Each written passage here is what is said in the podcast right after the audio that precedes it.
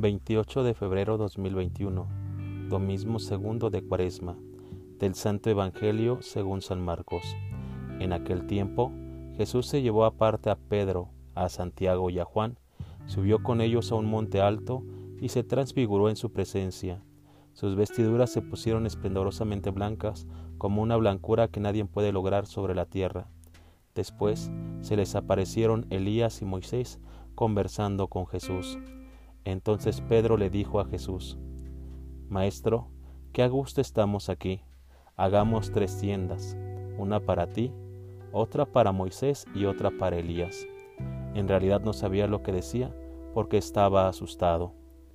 Se formó entonces una nube que los cubrió con su sombra, y de esta nube salió una voz que decía, Este es mi Hijo amado, escúchenlo. En ese momento Miraron alrededor y no vieron a nadie sino a Jesús que estaba solo con ellos.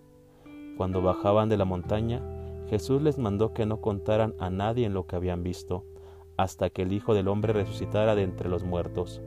Ellos guardaron esto en secreto, pero discutían entre sí qué querría decir eso de resucitar entre los muertos. Palabra del Señor.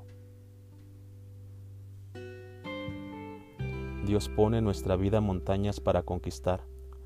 Ahora nos trasladamos al monte de la transfiguración, donde vemos y contemplamos a un Cristo glorioso. Palpamos con claridad el resplendor de su vida. ¿Qué podemos hacer ante tantas maravillas sino contemplar, contemplar y tan solo contemplar la belleza del Señor? Estamos en presencia de un Dios revestido de una blancura celestial.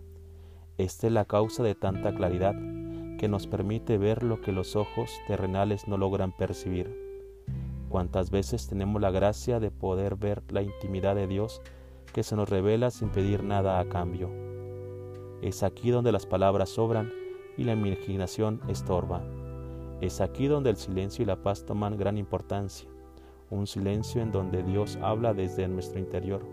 Una paz interior que trasciende toda preocupación o dificultad aquel a quien tantas veces habíamos visto con indiferencia, con rutina o con cansancio, se nos presenta hoy con majestuosidad.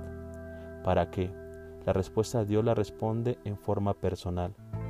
La vida sigue y nos da cuenta que aún tenemos tantos montes que conquistar. A lo lejos vislumbramos el monte Calvario, donde presenciaremos a un hombre vestido de rojo vivo. Ponemos nuestros recuerdos en el pasado, y llegamos al monte en donde Cristo nos enseñó las leyes del amor. Tantos montes sobre los cuales hemos caminado y otros tantos que Dios nos invita a conquistar.